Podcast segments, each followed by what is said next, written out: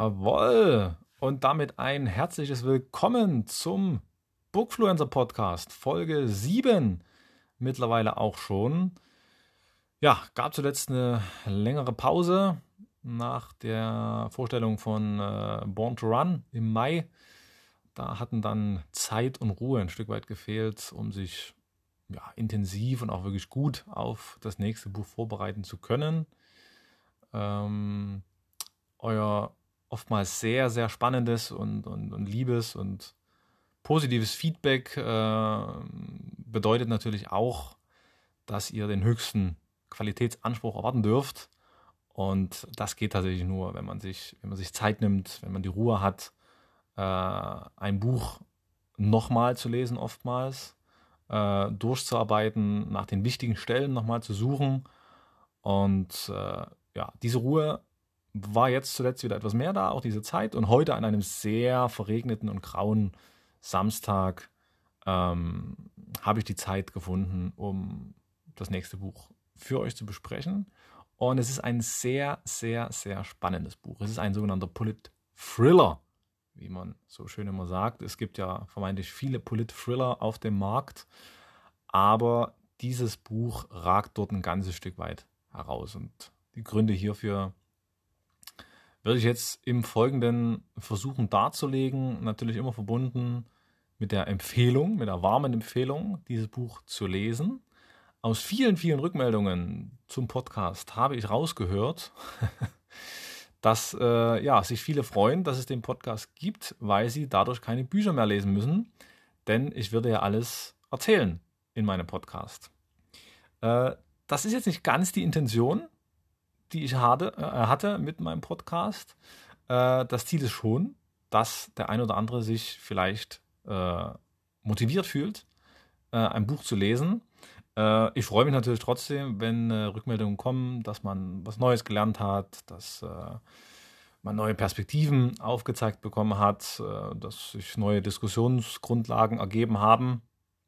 Aber vielleicht gelingt es mir ja doch, dass der ein oder andere sagt, na Mensch, ich hole mir doch mal das Buch oder ich leise mir aus und ich lese es. Äh, denn ich kann ja immer nur kleine Abrisse geben, kleine Ausschnitte aus, aus diesen Werken. Ähm, aber die eigentliche Tiefe, die findet sich ja eigentlich erst dann, äh, wenn man so ein Werk auch in Gänze liest. Das heutige Buch dreht sich um den 37. Präsidenten der Vereinigten Staaten von Amerika. Es geht um Richard Nixon. Die erste und vielleicht oftmals auch einzige Assoziation zu Nixon ist äh, mit Sicherheit Watergate.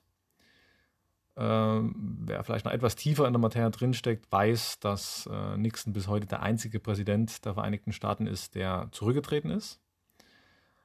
Aber dieser Mann, der da im Weißen Haus saß von 68 bis 74, äh, der ist gleichzeitig auch eine Spiegelung, eine Spiegelung in unsere Gegenwart hinein. Und äh, diese Präsidentschaft und vor allem ihre Auswirkungen spüren wir bis auf den heutigen Tag. Sie ist gleichzeitig eine Spiegelung dahingehend, dass wir die Jahre von 2017 bis 2021 oftmals als ja, eine gewisse Anomalie betrachten, dass wir das Gefühl hatten, vor allem die Jüngeren sicherlich unter uns, was äh, mich ja noch mit einschließt, äh, dass da etwas passiert ist in den USA, was es, was es so noch nie gegeben hat, äh, was vielleicht so auch nie wiederkommt, dass im Prinzip da ein Mann im Weißen Haus saß und, und äh, eine Macht innehatte, der aufgrund seiner mentalen Verfassung vielleicht nicht unbedingt dazu geeignet war, der vielleicht nicht unbedingt in die Nähe des Atomkoffers gelassen werden sollte.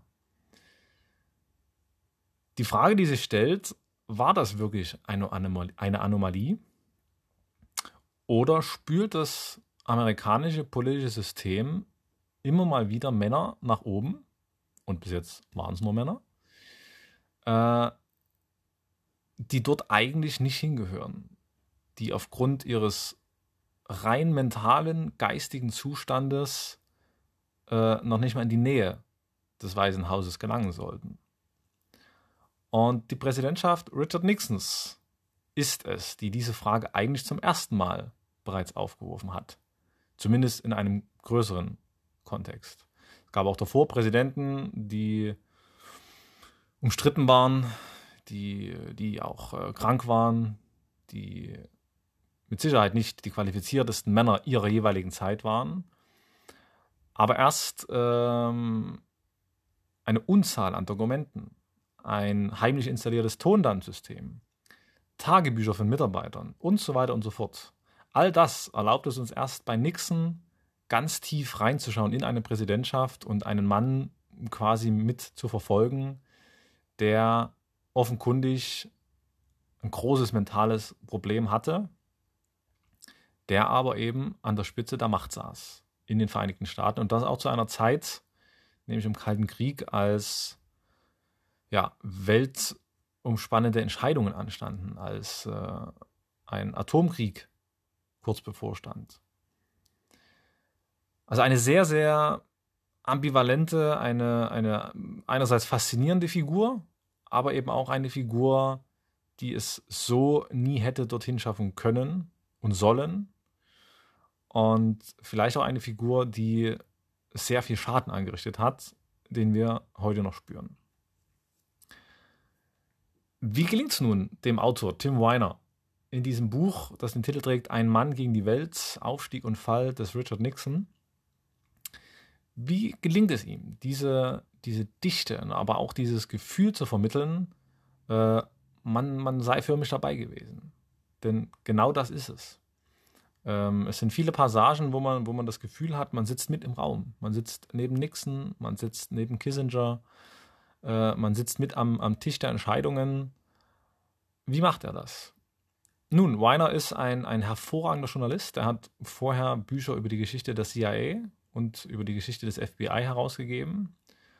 Und sein Kennzeichen ist ein enormer Fleiß dahingehend, dass er für jedes seiner Bücher Tausende und Abertausende Dokumente sichtet, dass er sehr viele Interviews führt, auch viele Zeitzeugen-Interviews, dass er Akten wälzt, dass er Tagebücher wälzt und dadurch eine enorme Dichte an Primärquellen aufweist, die so nicht allzu häufig vorzufinden sind. Es gibt mit Bob Woodward, den ich hier auch schon mal erwähnt hatte, einen Journalisten, der ähnlich agiert, der tatsächlich auch als eigentlich der führende Investigativjournalist äh, weltweit gilt, Bob Woodward. Ähm, und ich denke, Tim Weiner ist in derselben Kategorie anzusiedeln. Das haben die Bücher über die CIA und auch über das FBI gezeigt. Äh, auch dort äh, hat er sich durch tausende Akten gewühlt, die, die freigegeben wurden, äh, wodurch er gerade über die CIA natürlich eine Geschichte zeichnen konnte, die alles andere als schmeichelhaft ist, die den, den Mythos der CIA als, ein, als eine ja, Organisation widerlegt, die die Fäden in der Hand hält in dieser Welt, die äh, ja, Dinge vollzieht und äh, die im Hintergrund agiert. In Wahrheit ist es doch wohl alles ein bisschen anders, was die CIA angeht, ähnlich beim FBI. Und auch bei Nixon äh, gelingt es ihm ganz tief in diese Welt einzutauchen und äh, ja, ein Gefühl zu entwickeln, dass man förmlich dabei ist. Und das macht dieses, dieses Thrillerhafte aus, dieses extrem Spannende, äh, weil man eben mit diesen Leuten äh, quasi im selben Raum sich befindet und äh, diese Zeit so ein Stück weit nachempfinden kann. Gleich zu Beginn schreibt Weiner, dass ähm, sowohl die, die früher gelebt haben, also die auch Nixons Amtszeit miterlebt haben, ähm, dieses Buch und die darin befindlichen Schilderungen als noch viel, viel schlimmer äh, empfinden werden, als die Personen das in Erinnerung haben. Und für alle, die zu jung sind, um aus eigenen Erfahrungen äh, zu schöpfen, ist es viel, viel schlimmer, als sie es sich vorgestellt haben. Also das steht schon zu Beginn dieses Buches. Und äh, auf den folgenden knapp 400 Seiten bestätigt sich eigentlich genau das. Es ist ungeheuerlich, was man liest. Äh, dadurch, dass er eben aus, aus Tonbandaufnahmen schöpft, aus Tagebüchern, aus Protokollen, aus freigegebenen Dokumenten, also schlichtweg aus dieser enormen Fülle an Primärmaterial äh, und Primärquellen, äh, hat er natürlich auch eine ungeheure Wucht und ein, ein enormes Maß an Vertrauenswürdigkeit. Das heißt, es sind eben nicht äh, dubiose Internetquellen, es sind nicht äh, dubiose, dubiose Videos, äh, die dann im Anhang äh, verlinkt auftauchen, beziehungsweise die Links dieser Videos. Nein, es sind Originalquellen, die mit ein bisschen Arbeit theoretisch für jeden einsehbar sind. Ähm, und das macht es wahnsinnig spannend. Das macht es äh, sehr, sehr greifbar und äh, das lässt eben einen förmlich, förmlich teilhaben an dieser Zeit. Weiner schreibt auch gleich zu Beginn über Nixon. Nixon sah sich selbst als großen Staatsmann, als Giganten der Weltgeschichte, als General mit einem globalen Auftrag, als Kriegsstrategen und als Führer nicht nur der freien Welt, sondern als den Führer der Welt. Aber, und das kommt direkt im nächsten Absatz, Nixon war beseelt von einem dunkleren Geist, einem bösen und gewalttätigen Geist. Er war getrieben von Wut und unstillbaren Rachegelüsten und in seinen, in seinen schlimmsten Momenten stand er am Rande des Wahnsinns. Er sah überall Feinde, er war ein notorischer Lügner und zutiefst misstrauisch. Und es kommt ganz, ganz häufig vor, wenn man dieses Buch liest, dass man den Namen Nixon durchstreichen könnte und mit einer Figur der jüngeren Vergangenheit ersetzen könnte, nämlich mit dem vorletzten Präsidenten. Ganz, ganz häufig denkt man, man liest gar nicht über, äh, über Nixon, sondern man liest über Trump. Es zieht sich durch das ganze Buch und äh, man hat immer wieder das Gefühl, Moment mal, Trump war vielleicht gar keine Anomalie. Das Einzige, was vielleicht wirklich äh, ein Unterschied war, ist die Tatsache, dass Trump sich äh, Twitter, Fox News, Facebook und anderen ähm, äh, Medien zunutze machen konnte, dass es das bei Nixon noch nicht gab. Also man könnte durchaus die These zugrunde legen, hätte es das damals alles schon gegeben, zu Nixons Zeiten, dann würde uns Trump heute ganz anders erscheinen. Dann wäre das was Trump gemacht hat, wie er agiert hat, wie er sich nach außen dargestellt hat, dann wäre das gar nicht mehr so außergewöhnlich gewesen, wie wir das heute empfinden. Denn vieles von dem, viele Verhaltensweisen, viele verbale Ausraster, viele auch absolut mentale Aussetzer, die wir bei Trump beobachtet haben, die gab es schon zu Nixons Zeiten die Zeit vor der Präsidentschaft nimmt sehr, sehr wenig Raum ein. Das ist auch äh, gut so. Ja, Weiner führt kurz hin. Der Weg vom, vom sehr radikalen Antikommunisten, äh, der schon zu Beginn des Kalten Krieges zu den überzeugten Kalten Kriegern gehörte, der dann 52 Vizepräsident unter Eisenhower wurde und sich dann 1960 äh, selbst um das Amt des Präsidenten bewarb. Nixon musste da gegen äh, Kennedy antreten gegen John F. Kennedy. Und diese Wahl verlor er relativ knapp. Und das hatte zur Folge, dass Nixon diese Wahl zunächst eigentlich nicht anerkennen wollte. Weiner schreibt, bis zu seinem Tod blieb Nixon überzeugt, Senator Kennedy habe ihm bei den Wahlen 1960 die Präsidentschaft gestohlen. Die Republikaner erhoben den Vorwurf des Wahlbetrugs. Seine Anhänger bedrängten ihn, die Wahl anzufechten, doch er kam schweren Herzens zu dem Schluss, dies könnte Amerika unkalkulierbaren und nachhaltigen Schaden zufügen. Zitat Ende. Bis auf diesen letzten Satz, er kam schweren Herzens zu dem Schluss, dies könnte Amerika Schaden zufügen, könnte man auch hier wieder den Namen Nixon mit dem Namen Trump ersetzen. Es war dieselbe Geisteshaltung, es war dieselbe Grundeinstellung, diese Wahl nicht mit rechten Mitteln verloren zu haben, betrogen worden zu sein. Und aus dieser Niederlage, aus diesem Gefühl des betrogen worden Seins, hat sich bei Nixon dann das Gefühl der Rache vervollkommnet in ihm drin. Es war vorher schon in Ansätzen vorhanden, was, was einige Biografien Nixons äh, widerspiegeln. Aber erst hier hat sich das Gefühl der Rache, das Gefühl der Wut, das Gefühl auch ein Stück weit des Außenseitertums bei Nixon verfestigt. Er hat zwei Jahre später eine weitere Wahl verloren, als er in äh, Kalifornien zum Gouverneursamt strebte und dort unterlag und sich dann erstmal ein Stück weit aus der Politik zurückzog. Er war dann als Anwalt tätig, Hatte eigentlich schon abgeschlossen mit der Politik, aber diese Wut, dieser Hass, nicht nur auf die Linken und auf die Kommunisten, nein, auf fast das gesamte Volk insgesamt, auf, die, auf das politische Establishment, das blieb.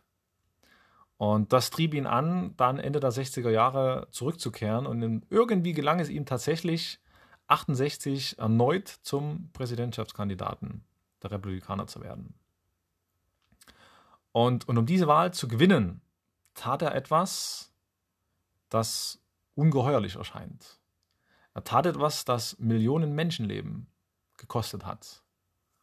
Und er tat das, um Präsident zu werden. 68 trat er an gegen einen demokratischen Präsidentschaftsbewerber, da äh, Lyndon B. Johnson, der damals Amtsinhaber war, nicht mehr antreten konnte. Die Chancen für Nixon standen eigentlich gut. Sein, sein äh, Kontrahent äh, war relativ farblos. Die Umfragen sprachen für Nixon. Es sah eigentlich gut aus. Aber Nixon hatte trotzdem Angst. Er hatte trotzdem Angst, dass eine Sache ihn den Sieg stehlen könnte. Und das war ein Frieden in Vietnam. Der Vietnamkrieg ging damals schon ein paar Jahre. Die Amerikaner hatten sich tief in diesen Krieg verstricken lassen ein, ein Desaster, ein, ein absolutes Dilemma, in das äh, die Amerikaner da geraten sind. Und äh, es gab eigentlich nur einen Ausweg. Man, man musste Friedensverhandlungen mit Nordvietnam führen. Und diese Verhandlungen, die eigentlich Frieden bringen sollten, die passten Nixon in keinster Weise in, seine, in seinen Plan. Denn er wusste, wenn es doch noch vor der Wahl zu einem Friedensabkommen äh, kommt, dann stehen plötzlich die Chancen für die Demokraten wieder besser.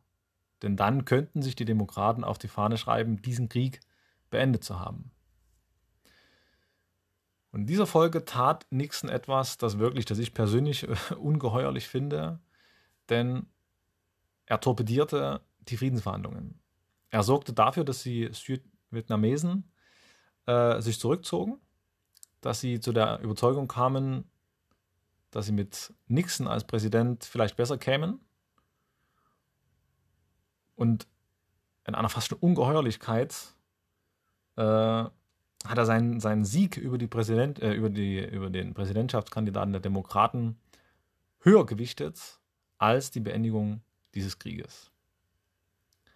Er ließ den äh, Südvietnamesen eine Botschaft zukommen, die auch wieder in ja, unheilvoller äh, unheilvoller Ähnlichkeit einem Donald Trump zur Ehre gereichen könnte.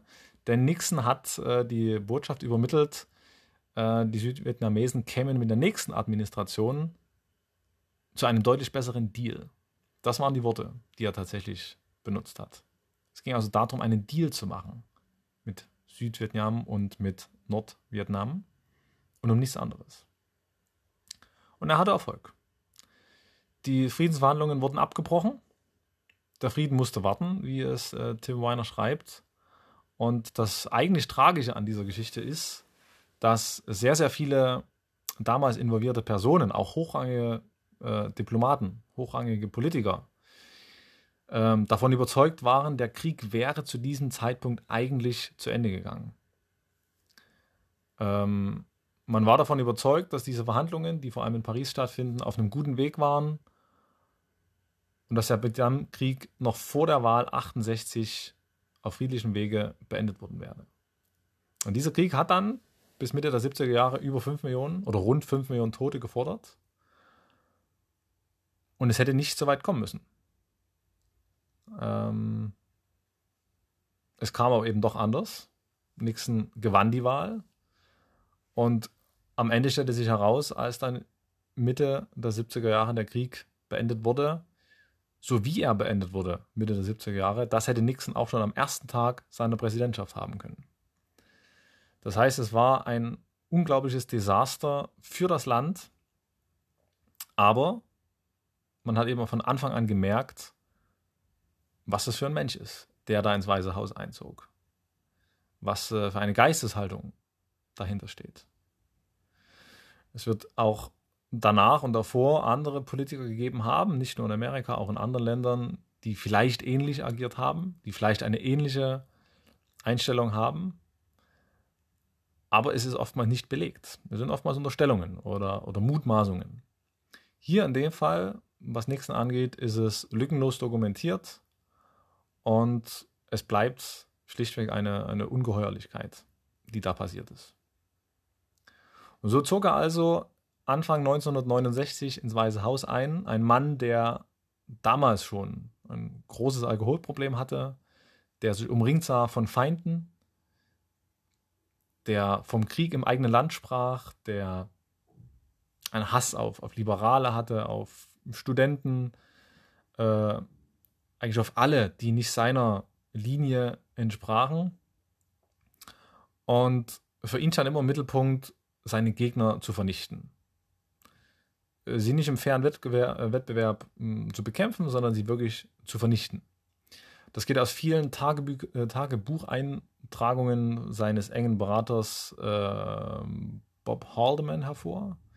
Das geht später dann auch aus vielen Tonbandaufzeichnungen hervor, dass dieses, dieses Vernichten, das Menschen kaputt machen, äh, sehr im Zentrum seines Denkens stand. Und seine ganze Präsidentschaft hindurch, von 69 bis zum Rücktritt äh, 74, war eigentlich von gestalterischer Politik, vor allem im Inneren, so gut wie nichts zu spüren. Sein Fokus war die Außenpolitik. Er wollte als große Figur in die Geschichte eingehen, als der Mann, der den Kalten Krieg natürlich zum Vorteil Amerikas äh, beenden würde, der Russland in die, in die Schranken weist, der China in die Schranken weist und ähm, der das Schicksal der Welt verändern wollte. Weiner schreibt über ihn und über seinen ja, mit wichtigsten äh, Berater, seinen, seinen nationalen Sicherheitsberater Henry Kissinger, ich zitiere, Sie wollten die Geschichte verändern, die ihnen die Präsidenten Johnson, Kennedy, Eisenhower und Truman hinterlassen hatten. Sie, sie zerstörten die Schaltkreise der Macht, vernichteten die Strukturen, die nach dem Zweiten Weltkrieg entstanden waren und schufen ein System, das die Staatsführung in ihre Hände legte, ausschließlich in ihre Hände. Und das war tatsächlich so. Henry Kissinger ist eine, wie ich finde, der faszinierendsten, zugleich aber auch ambivalentesten Figuren des, äh, des 20. Jahrhunderts des, des politischen 20. Jahrhunderts. Er ist ein absolut brillanter Kopf. Er ist ein ähm, sehr, sehr anerkannter Politikwissenschaftler, ein, ein lange Zeit äh, als Professor agierender Politikwissenschaftler. Aber er war auch beseelt von, von militärischer Gewalt, von Macht. Er war ein, ein Machiavelli in Reinkultur. Er war ein absoluter Falke, wie, wie es so schön heißt. Es äh, gibt ja die Falken, also die äh, äh, Personen im politischen Amerika, die äh, eher militaristisch gesinnt sind, die äh, großen Wert auf militärische Stärke legen. Und es gibt die Tauben, die auf diplomatischem Wege versuchen, Probleme zu lösen und äh, die sehr, sehr zurückhaltend agieren würden, was das Militär angeht. Kissinger war ein absoluter Feige. Kissinger war, wie ich ihn nennen würde, eine Art Schattenpräsident hinter Nixon, äh, da er sehr, sehr viel in der Hand hatte, da er sehr viel beeinflusst hat, vor allem oder nahezu ausschließlich auf äh, außenpolitischen ähm, Feld.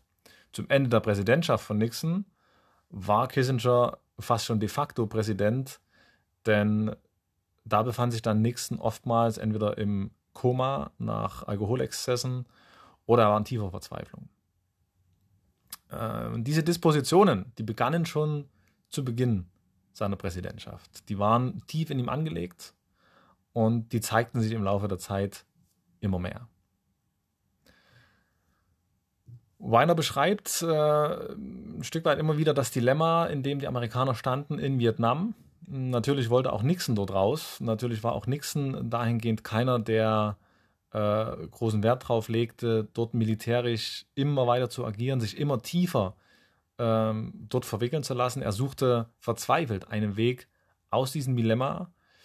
Das Dilemma bestand darin, dass ein sofortiger Rückzug, der ja theoretisch möglich gewesen wäre, äh, dass dieser Rückzug bedeutet hätte, dass die Kommunisten in Nordvietnam den Süden besiegt hätten. Und zur damaligen Zeit galt die sogenannte Domino-Theorie. Äh, und das heißt, wenn ein Land fiel, und zwar in die Hände der Kommunisten, dann befürchtete man, dass ein Land nach dem anderen auf die Seite des Kommunismus überwechselte. Und dadurch musste natürlich aus Sicht der westlichen Welt, aus Sicht der Amerikaner, verhindert werden, dass ein Land an die Kommunisten fällt. Und Anfang der 70er Jahre war eben Vietnam das Schlachtfeld, um das es ging. Anfang der 50er war es Korea, Anfang der 70er es Vietnam.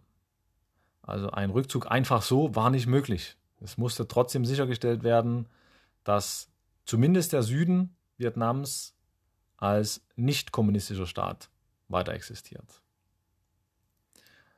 Gelang ihn aber nicht. Es äh, war schlichtweg nicht möglich, dort zu einem Abkommen zu kommen. Es gab Geheimdiplomatie. Ähm, es gelangen ihm hier und da geniale Schachzüge, denn Nixon schaffte es zusammen mit Kissinger, ein Gipfeltreffen mit China zu vereinbaren. Als äh, die Russen davon erfuhren, dass es zu einem Gipfeltreffen zwischen Mao und Nixon kam, äh, haben sie Panik bekommen und haben äh, gleich ein Gipfeltreffen nachgeschoben und gesagt, auch wir müssen miteinander sprechen. Also Nixon hat es durchaus geschafft, äh, auf außenpolitischem Gebiet auch Erfolge zu erzielen, indem er ein Stück weit auch eine Normalisierung der Beziehungen zwischen China und den Vereinigten Staaten, zwischen der Sowjetunion und den Vereinigten Staaten äh, eingeleitet hat, die letztlich dann auch in, im äh, friedlichen, äh, in der friedlichen Beendigung des Kalten Krieges Ende der 80er Jahre mündeten. Aber Nixon konnte sich darauf nicht ausruhen. Er konnte sich daran auch nicht erfreuen. Ähm, Im Gegenteil, er schaffte es sich selber im Prinzip in diesen Abgrund zu stürzen. Ähm, er schildert immer wieder, wie Nixon am Rande des Wahnsinns entlang segelte. Er spricht immer wieder von, von Nervenzusammenbrüchen, von starker Trunkenheit, von Einsamkeit, von Verzweiflung. Ähm, Nixon hat mitunter wochenlang äh, Washington DC nicht betreten. Er befand sich dann in, in, Florida, er befand sich in Kalifornien, dort hatte er äh, Präsidentensitz, er befand sich in Camp David und ähm, es bildete sich dann immer mehr ein, ein Verhalten heraus, das uns wieder erinnert an die Gegenwart. Das uns wieder erinnert an, an einen Präsidenten, den wir als erratisch bezeichnen, als, als erregt, als unentschlossen, als jemand, der gar nicht weiß, was er da eigentlich tut der auch fachlich in keinster Weise geeignet war. Und diese Verhaltensweisen hat er auch schon Nixon an den Tag gelegt. Er konnte politisch genial sein, aber er war viel öfter brutal in seinen Äußerungen, er war brüsk zu seinen, zu seinen Mitarbeitern und erst recht zu seinen Feinden. Er war ebenso erratisch, er war ebenso erregt. Äh, und vor allem, wenn der am Rande des Wahnsinns stand, hat er immer wieder irrationale Anweisungen erteilt. Er hatte einmal gefordert, alle Juden aus der Steuerbehörde zu entlassen. Er hatte befohlen, der CIA das Budget um die Hälfte zu kappen. Und ganz spannend, denn es passierte dann etwas, das auch unter Trump passiert ist. Seine Mitarbeiter sorgten dann dafür, dass diese Vorgaben und diese Anweisungen nicht umgesetzt wurden. Wer das Buch von Michael Wolff gelesen hat, ähm, der konnte ja lesen, und auch äh, Bob Woodward hat das, äh, hat das beschrieben, dass Mitarbeiter unter Trump an seinem Schreibtisch vor, vorbeigingen und Dokumente von diesem Schreibtisch genommen haben. Äh, mit dem Ziel, dass Trump Handlungen nicht vollführen kann, die er vorhatte und von denen er ein, zwei Tage später schon gar nicht mehr wusste, dass er sie vorhatte. Das heißt, man hat dafür gesorgt, das einfach verschwinden zu lassen, weil man wusste, er erinnert sich dann eh nicht mehr dran. Und das war bei Nixon ähnlich. Vor allem äh, erwähnter äh, Bob Haldeman äh, sorgte immer wieder dafür, dass äh, eine ganze Reihe von Hirngespinsten von Nixon am Ende totgeboren blieben. Also auch hier wieder eine, eine Analogie zur Präsidentschaft Trumps, die uns überlegen lässt, ob das wirklich eine Anomalie war äh, oder ob die Gefahr besteht, dass einfach solche Männer an die Macht gespült werden. Dazu aber äh, zum Ende nochmal ein, Satz, was das angeht. Nixon hat es nie geschafft, äh, wirklich Politik zu gestalten. Er hat äh, das Land zu einem Zeitpunkt übernommen, als ja, die, die große wirtschaftliche Blütephase nach dem Zweiten Weltkrieg zu Ende ging. Als das Land spürte, in, in relativer Macht auf, auf wirtschaftlicher, aber auch auf politischer Ebene, äh, verliert man zusehends. Natürlich war man militärisch nach wie vor die unangefochtene Supermacht, aber das Land spürte, es sind nicht mehr die 50er Jahre. Es äh, wurde wirtschaftlich schwieriger, ähm, es wurde kulturell schwieriger, die 68er Generation, Kulturkämpfe brachen aus. Ähm, auch hier Vorboten dessen, was wir heute in der Gegenwart in Amerika beobachten können, also diese tiefe Spaltung, die nahm eigentlich in dieser Zeit ihren Anfang, Ende der 60er, Anfang der 70er Jahre. Und naja, die nächste Administration stand natürlich äh, für einen Teil dieser Polarisierung, ne, für den sehr konservativen, für den rechten Teil, für den militaristischen Teil. Und dagegen formierte sich natürlich Widerstand. Und diesen Widerstand versuchte er immer erbitterter zu bekämpfen. Äh, er fühlte sich hier wieder um, umgeben von Feinden. Und diese Feinde wollte er vernichten. Und die politischen Feinde waren natürlich die Demokraten. Und als 72 die äh, nächste Präsidentschaftswahl näher rückte, äh, kam es zu einer Entscheidung, die zunächst ohne Nixons Wissen getroffen wurde, die dann aber später unter seinem Wissen äh, versucht wurde zu vertuschen, nämlich die sogenannten Klempner. Die Klempner waren ja, eine kleine Gruppe von Männern, die dafür sorgen sollten, mit allen legalen und vor allem illegalen Mitteln den Demokraten zu schaden. Diese Männer waren zum Teil Kriminelle, es waren Exilkubaner, es waren Ex-CIA-Agenten, es waren Ex-Polizisten. Also eine sehr ambivalente Gruppe von Männern, die immer mehr den Weg der Legalität verließen und äh, letztlich in Watergate mündeten. Das Paradoxe an Watergate ist im Prinzip, dass es politisch völlig dumm war. Es war völlig unnötig. Sein Exzessen zum Trotz, seiner ganzen Verhaltensweise, seiner ja mitunter geistigen Umnachtung zum Trotz, die ja damals zu dieser Zeit so in der Öffentlichkeit nicht bekannt war, waren eben andere Zeiten, äh, stand Nixon relativ gut da. Er profitierte zudem davon, dass ähm, die Demokraten 72 einen sehr, sehr schwachen Gegenkandidaten aufstellten.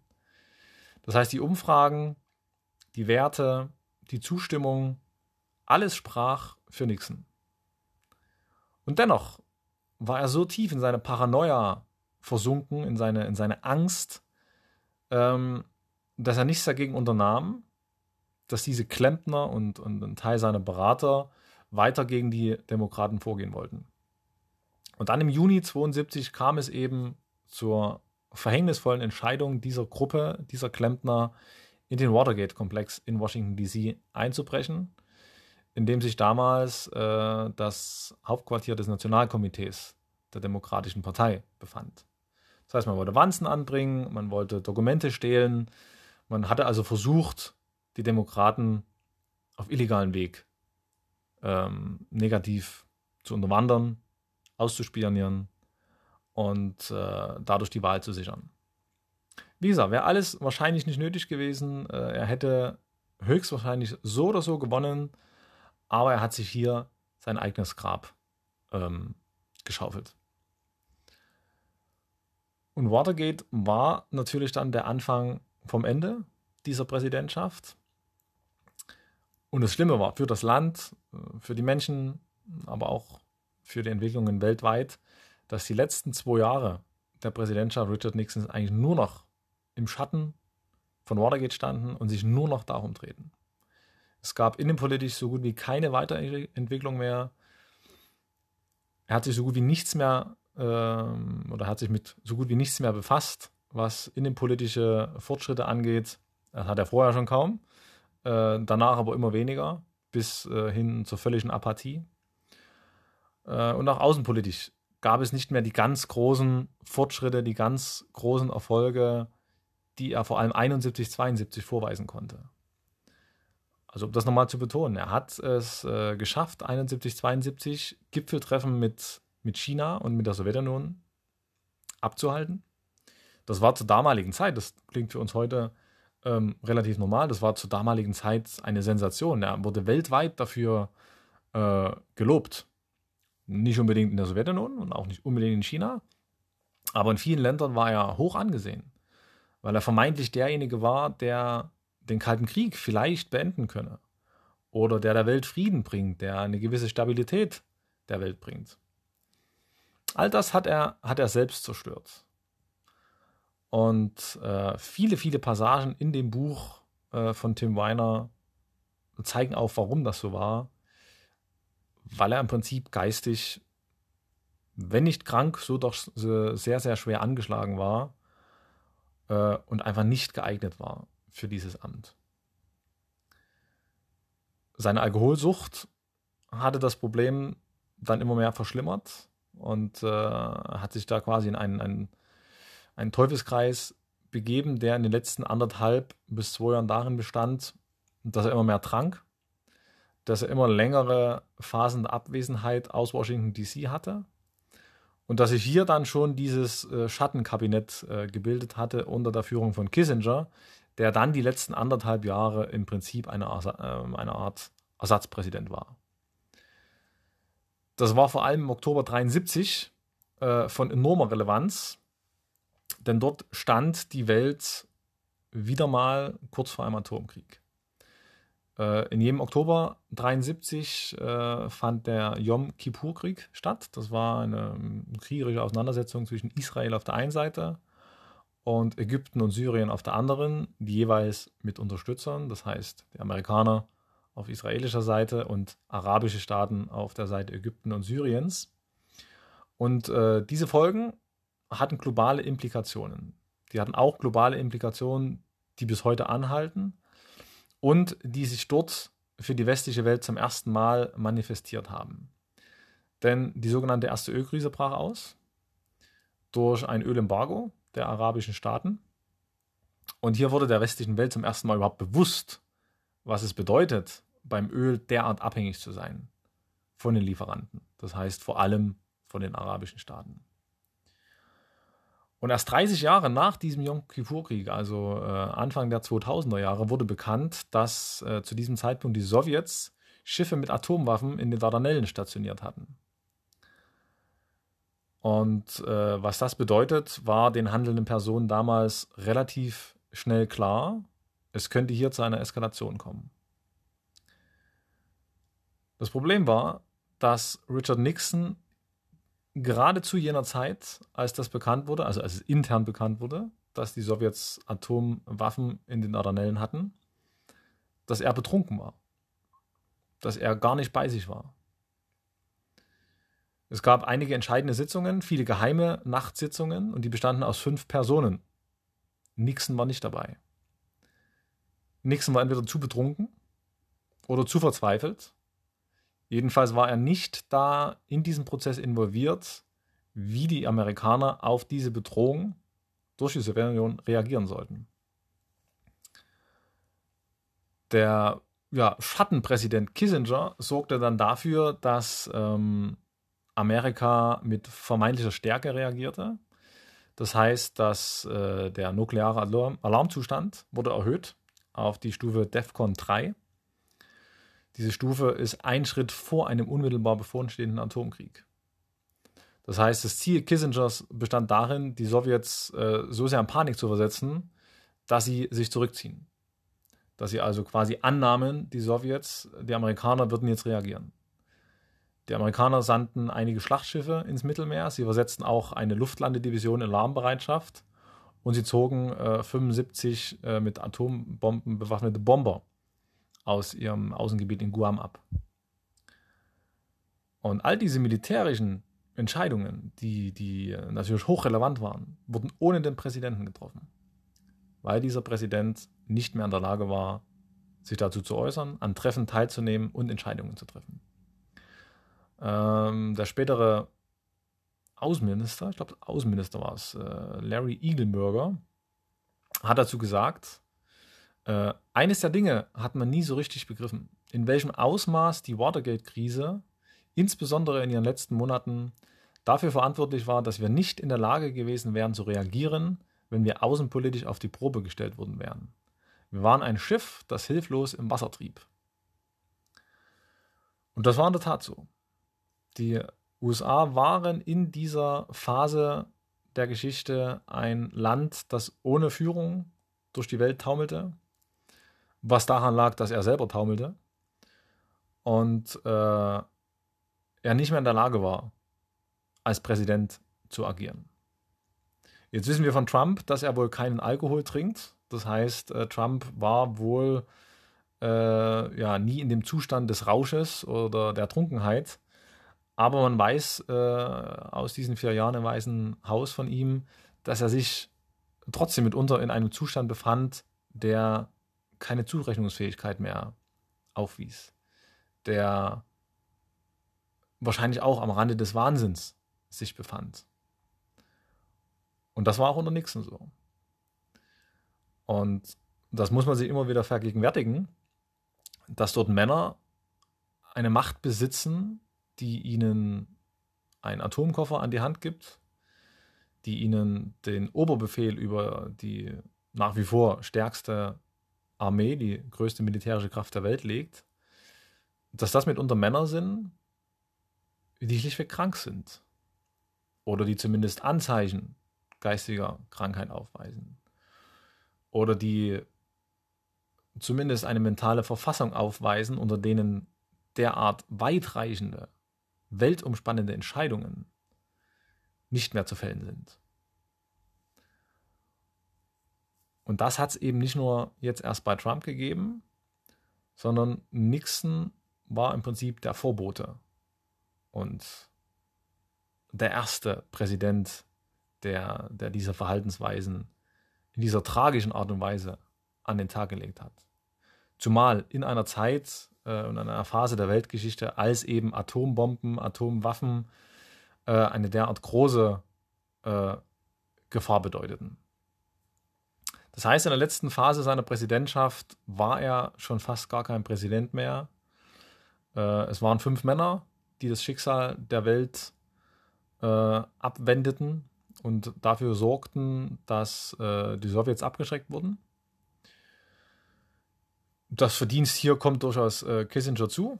Äh, da hat auch Diplomatie dazu gehört, da hat auch Diplomatie im Nahen Osten dazu gehört. Das war eine seiner großen Stärken, das, das konnte er. Äh, und das hat er hier als äh, sozusagen Schattenpräsident oder als Ersatzpräsident für Richard Nixon getan. Äh, Nixon befand sich somit in seiner letzten Schlacht, die er letztlich auch verlor, nämlich die Watergate-Ermittlungen. Die ja, Schlinge zog sich immer mehr zu.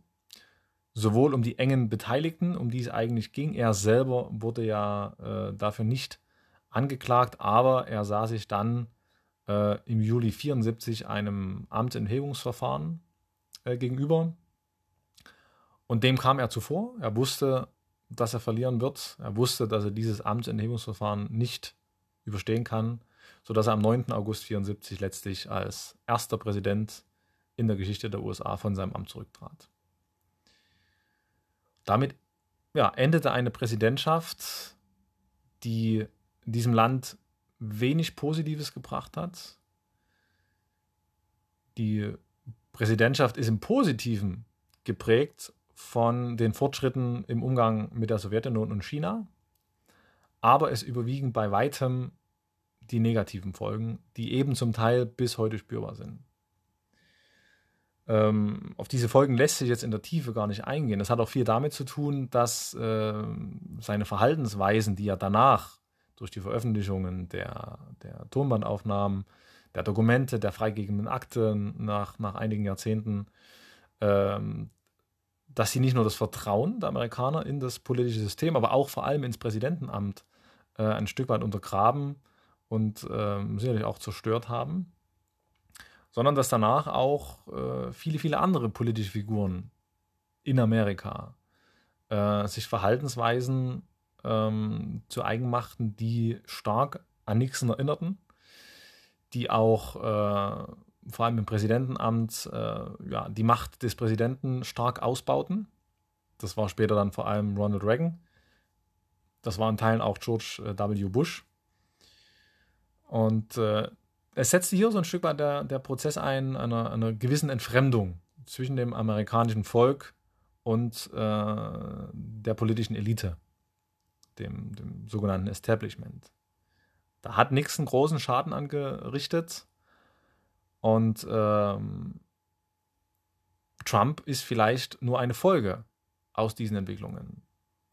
Und wenn man sich die, die Zeit Nixons anschaut, kann man auch zu dem Schluss kommen, dass Trump nicht unbedingt der Letzte sein muss, sondern dass dieses System, diese, dieses politische System vielleicht anfällig ist, dass es solche Menschen nach oben spült, die solche Dispositionen aufweisen. Denn oftmals ist es ja so, dass sie einerseits eine gewisse Genialität mitbringen, eine, eine gewisse Außenwirkung, ein, ein gewisses Charisma vielleicht auch in Teilen, denn das hatte Nixon unbestritten äh, während im Hintergrund äh, das Böse lauert, das, das wirklich abgrundtief Böse. Ähm, und dass er letztlich auch sehr zerstörerisch agiert. Das war mit Sicherheit bei Trump so, das war aber eben auch schon unter Nixon so. Äh, Tim Weiner schreibt dann im, im Epilog quasi als äh, Zusammenfassung zu dieser Präsidentschaft unter Nixon. Richard Nixon führte Kriege, die er nicht gewinnen konnte. Er fürchtete, seine Feinde im eigenen Land könnten ihn besiegen, und er fühlte sich an kein Gesetz gebunden, wenn es darum ging, sie zu vernichten. Dies verleitete ihn dazu, seinen Amtseid zu brechen und die Verfassung zu brechen. Er beschädigte nachhaltig den Respekt der Menschen gegenüber dem Präsidentenamt, was für eine Demokratie eine große Gefahr birgt. Das Erbe, das er hinterlassen hat, begegnet uns heute auf Schritt und Tritt. Und dem äh, kann man durchaus, äh, kann man durchaus zustimmen. Und hier wird aus meiner Sicht eben deutlich, welche Gefahren daran bestehen oder darin bestehen. Äh, allein schon der Gedanke, dass im Prinzip solch ein Mensch, ein, ein geistig vielleicht kranker oder ein, ein sich nicht in optimaler mentaler Verfassung befindlicher Mensch, dass er das Schicksal der Menschheit ein Stück weit in den Händen hält. Das lässt einen durchaus erschaudern. Das trifft zweifellos auf andere Staaten zu. Es äh, ist jetzt hier nicht Aufgabe, über, über andere Länder zu sprechen, über andere Staatsführer. Ähm, aber wir reden hier natürlich von der führenden Demokratie dieses Planeten. Wir reden hier von einem Land, das sich rühmt, die älteste Demokratie zu haben, das sich nach wie vor rühmt für sein politisches System, aber das eben wiederholt gezeigt hat, dass es sehr gefährliche Menschen ins Weiße Haus bringt. Dass äh, dort Menschen Macht erlangen, die sie ausschließlich für eigene Zwecke und den eigenen Ruhm einzusetzen gedenken. Und das ist aus meiner Sicht immer wieder eine Mahnung daran, wie, wie wichtig eigentlich Institutionen sind, Parlamente, Opposition, hm, Gewaltenteilung, politische Mitsprache der Bürger in einem Land. Äh, das heißt, immer wieder ein Gegengewicht zu solchen Menschen. Sei es Trump, sei es Nixon, sei es andere Personen, dass es extrem wichtig ist, auch, auch die Säulen von Demokratie zu stärken. Und darüber hinaus sollte sich die Demokratie vielleicht auch Gedanken machen, wie sie es verhindern kann, dass mental wirklich ungeeignete Menschen überhaupt in die höchsten Ränge der Macht aufsteigen können. Oder ob man konstatieren muss, dass diese höchsten Ränge nun mal auch Menschen anziehen, die äh, ja, derartige mentale Disposition aufweisen. Und dass es vielleicht am Ende des Tages normal ist, in gewissen Abständen solche Menschen in, dies, in diesen obersten Ämtern zu finden. Das heißt, Trump den wir als, als Anomalie betrachtet haben, den wir als, als, äh, ein, als etwas Einmaliges im eher negativen Sinne betrachtet haben, war das vielleicht gar nicht. Der Blick in die Geschichte zeigt, das hat es schon mal gegeben. Ähm, hätte es damals Twitter schon gegeben und Facebook, dann hätte Nixon sich vielleicht genauso geäußert, wie es Trump getan hat. Und diese Verhaltensweisen haben auch viele andere angesteckt, haben auch viele andere davon überzeugt, dass äh, für Macht alles getan werden kann. Um das deutlich zu machen, das hat es vorher in der Menschheitsgeschichte immer schon gegeben. Das ist an sich nichts Neues. Aber es ist in Demokratien natürlich umso gefährlicher und auch umso bedauerlicher. Äh, denn dafür sind ja eigentlich Autokratien da, dass da jemand ist, der machen kann, was er will. Äh, in der Demokratie sollte es vielleicht ein bisschen anders laufen. Welche Lehren das Ganze nun bringt, das wird wiederum nur die Geschichte zeigen. Das werden wir auch hier äh, ja, nicht lösen können, das Problem. Aber es lohnt sich aus meiner Sicht, äh, sich damit auseinanderzusetzen, auch für die Demokratie hier im eigenen Land, sich äh, mit Menschen auseinanderzusetzen, die vielleicht derartige Dispositionen aufweisen, die solche Verhaltensweisen an den Tag legen, die auch nach Ämtern streben, die ihnen eine ungeheure Macht äh, an die Hand geben. Und man immer wieder schauen sollte, was sind das für Menschen, was sind das für Personen, die eine solche Macht erlangen. Was können sie mit dieser Macht anstellen? Zu welchem Zwecke erlangen sie diese Macht? Was tun sie damit? Und sind sie überhaupt geeignet, diese Macht auch wirklich ausüben zu können? Das sind Fragen, die wir uns eigentlich immer stellen müssen im demokratischen Prozess. Äh, in Ländern mit äh, eher autokratischen Zügen mh, sind solche Gedanken vielleicht nicht so relevant, aber hierzulande und auch in den USA gilt es aufzupassen und gilt es zu schauen, wer da ganz oben sitzt und äh, ob er da wirklich hingehört. Also, ein, wie ich finde, sehr, sehr spannendes Buch.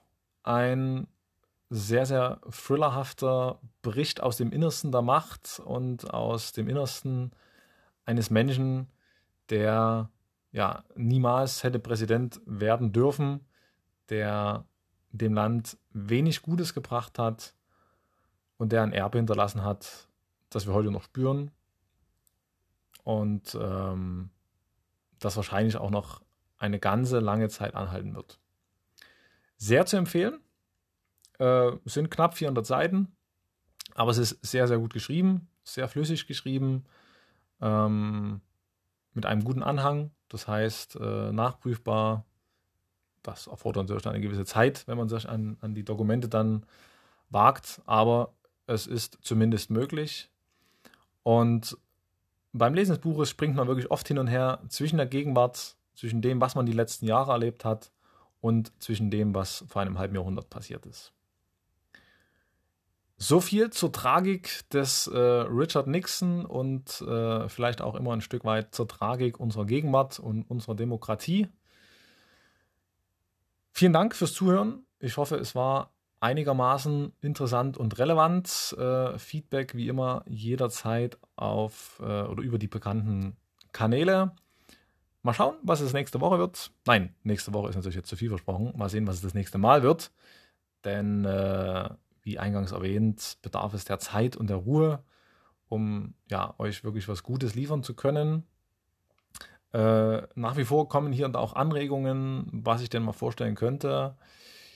Die nehme ich alle auf, die Anregungen, aber im Endeffekt, ja, muss ich hier einfach Autokrat sein und sagen, ich entscheide, was ich vorstelle.